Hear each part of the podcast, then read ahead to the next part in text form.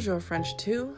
Um, so, today I'm going to start this podcast with um, a new chapter. So, uh, we have to eventually learn this chapter sometime. So, we might as well just get right to it. This is the new chapter 4.1. We are finished learning with reflexive verbs. I know for some of you that was kind of a difficult task. Um, so, good job. Uh, yeah I mean, it's kind of hard. You see some reflexive verbs in this PowerPoint. Right now, I've on my screen got the PowerPoint loaded up for 4.1. It is also on your Google Classrooms. If you look under the heading, if I can find it somewhere in mine, um, it should be under the heading of the TPR. Nope yeah, TPRS uh, chapter 4. It's a chapitre 4 TPRS. So that's where we're going to find the notes for chapter 4. And um, from there, we can, you know, just go along together. So uh, going over this, you can see uh, rame is our first vocabulary. So rame means rose. Au milieu de, in the middle of. There's another phrase like that. Au milieu de, au lieu de. They're very similar. Watch out for those. Se renverse which means tips over or capsizes, versus renverse, uh, spills, knocks something down. Se moque de, we already had that in our list of reflexive verbs. Sauve means saves, like saves uh, or protects someone. Uh, survit means, of course, survives. And en bateau is a boat. So I'm just going to read a few sentences I've made up to kind of help you with each vocabulary word. So we'll start with le bateau first. So le bateau est dans l'eau. Le bateau est dans l'eau.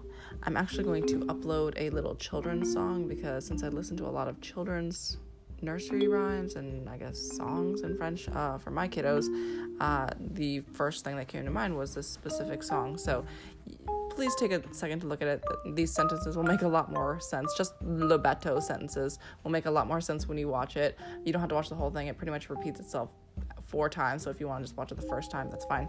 But anyways, uh, I'll include the YouTube link on there. So le bateau est dans l'eau. L'eau is, uh, is water, in case you've forgotten. Il y a un bateau en papier qui flotte. Do you remember flotte from French 1? I hope you do. Flotte meaning floats. La rivière où il y a un bateau est bleue. Encore une fois, la rivière où il y a un bateau est bleu. Because I use la rivière, so I'm saying la rivière, which is the river. Où is my question word of where. Il y a un bateau est bleu, so the river where the boat is is blue.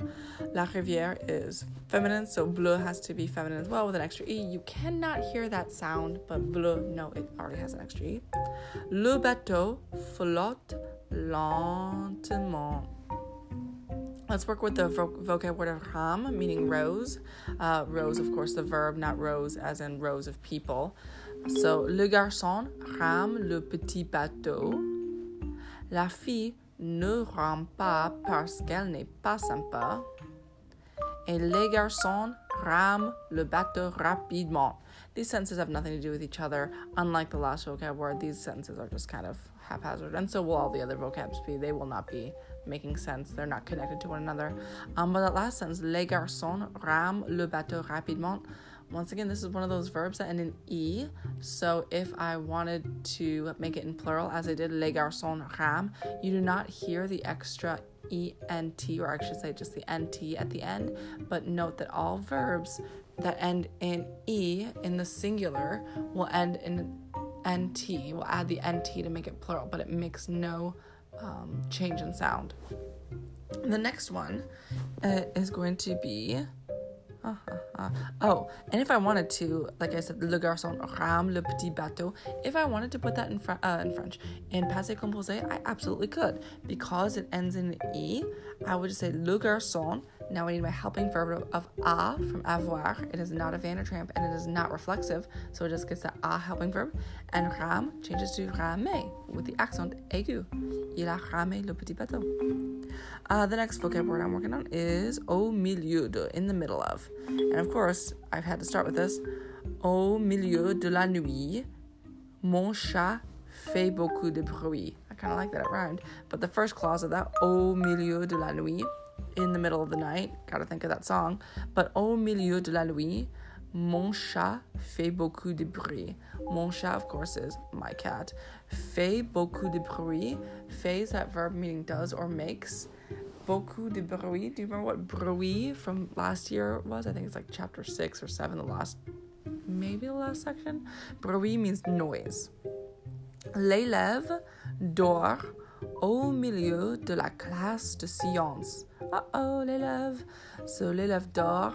We've got that uh, that verb dort meaning sleeps. Au milieu de la classe de sciences. Peut-être parce que la classe de sciences est très ennuyante. Je suis au milieu de la chambre. Je suis, I am, au milieu, in the middle of, la chambre, the bedroom. All right, new word here is se renverse, meaning tips over or capsizes. So, uh oh, of course, that's not to be good. How about the sentence Quand il y a beaucoup de vent, le petit bateau se renverse. Once again, quand il y a beaucoup de vent, when there is a lot of wind, that's vent, le petit bateau se renverse. We already had bateau as a vocab, meaning boat, but now I have le petit bateau se renverse. It capsizes. Oh no! La tortue verte a besoin d'aide parce qu'elle s'est renversée.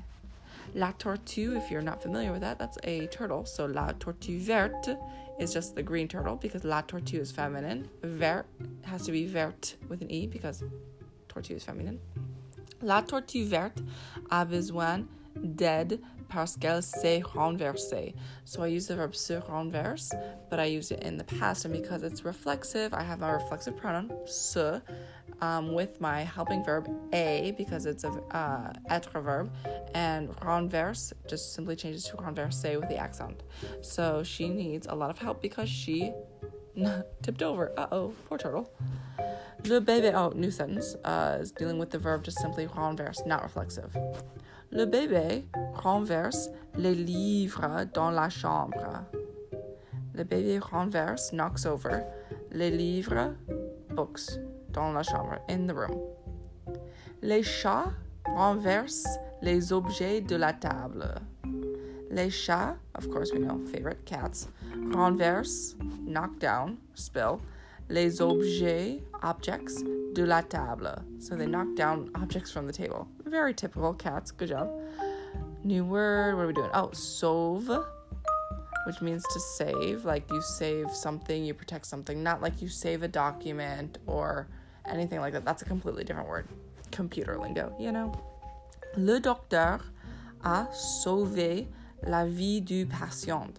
So this one I used it in the past tense because sauve is another verb that ends in e, so I can simply add the helping verb of a and make an accent aigu with that last letter e and make it sauvé. So le docteur a sauvé la vie du patient. He saved the life of the patient. L'homme a crié parce qu'il n'a pas sauvé le chien. L'homme a crié parce qu'il n'a pas sauvé le chien. So the man, that's l'homme, a crié, shouted, yelled, Because he didn't save the dog. Uh oh, sorry. So he's just yelling out. All right, new sentences. We got survit means survives. Ooh, la fille ne survit pas dans la classe de mathématiques. La fille ne survit pas dans la classe de mathématiques. So the girl ne survit pas, doesn't survive, isn't surviving, you could say, dans la classe de mathématiques in math class. How many of you feel like that right now? Comment est-ce que les, les cafards survivent? Ooh, I got a plural subject, so I made my verb plural. Comment est-ce que les cafards survivent?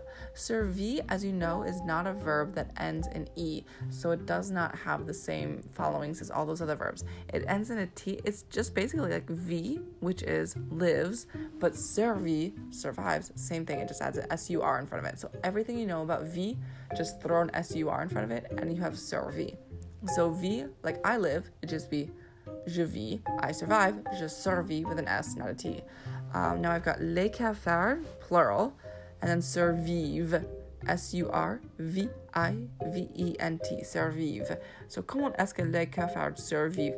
How do ca- uh, cockroaches survive? How do they survive all this time? Last one, our favorite one, se moque de. I know I kind of jumped out of order, but it was just easier to start with boat and go from there. Moque. I know we've used this before. You're familiar with this, so I'm just going to do a couple real quick ones.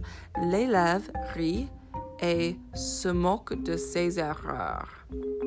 L'élève rit et se moque de ses erreurs. So the student laughs, that's rit, you remember that, et se moque de ses erreurs, and makes fun of his or her own errors his or her own mistakes. Good job, student. And last one. Je ne me moque. Oh, I'm sorry. I'm going to put this in past. Je ne me suis pas moqué de patates aujourd'hui. Did you hear that in past and negative? Je ne me suis pas moqué de patates aujourd'hui. I got the subject je, negative ne. Me is my reflexive pronoun. Suis, helping verb. Pas is my other negative part moque past participle because I am feminine and in passé composé reflexive verbs agree in the gender and number to the subject uh, for the past participle so I get an extra e. There's no sound change. De patate aujourd'hui. I did not make fun of patate today all right, so by listening to this, we're going to do a couple exercises on a Google Doc. Please, please, please let me get some feedback on this because I feel like every day I'm kind of changing up how we're doing business here. So I'm just trying to figure out what works best. Merci.